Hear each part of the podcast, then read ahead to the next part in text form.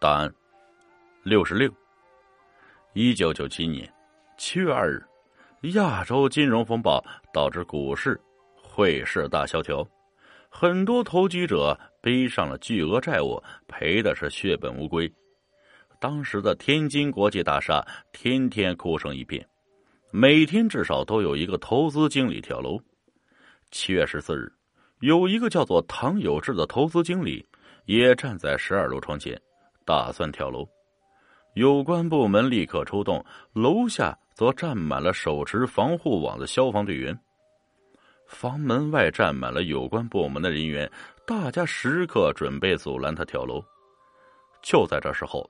突然间，一个老太太不知道从哪里进入了大楼，莫名其妙的走到了十楼办公室的门口。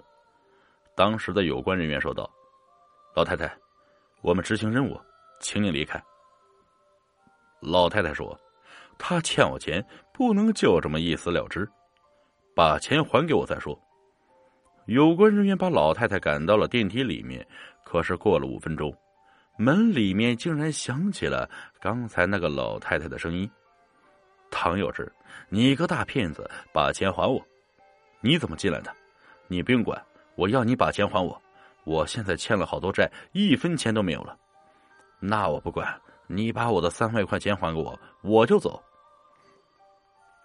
大娘，我赔了一千万，要是有三万，早就给你了。你当初可是跟我说这个东西是保本的嘛？”而且一年三分利，我才把它给你的，大娘，我不是故意骗你的，我也没想到会亏没了。那我不管，你还不还？我真没钱，有钱的话，我能被逼的跳楼吗？那好，先把钱还我，再去跳楼。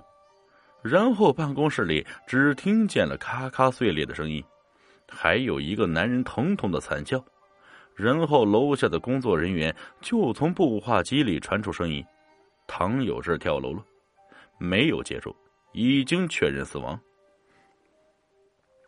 有关人员赶快踹开了大门，但是办公室里面一个人都没有，老太太踪迹全无。最难以置信的是，唐有志的尸体遭受坠楼死亡，可是牙齿只剩下两颗，可是应该还有三十颗牙齿，不翼而飞。办公室和坠楼点一颗牙齿都找不到。似乎在跳楼之前，这三十颗牙齿就被人用强力拔除了。最无法解释的是，两颗牙齿都是下门牙，而且还是金牙。但是查遍了唐有志的牙科病历，发现他从来没镶过金牙。仔细调查客户记录，也没有找到这个老太太的记录。老人可以无声无息进入办公室，然后还能消失的无影无踪。屋里值钱的东西一样没有丢失，唯独牙齿没了。此案无解。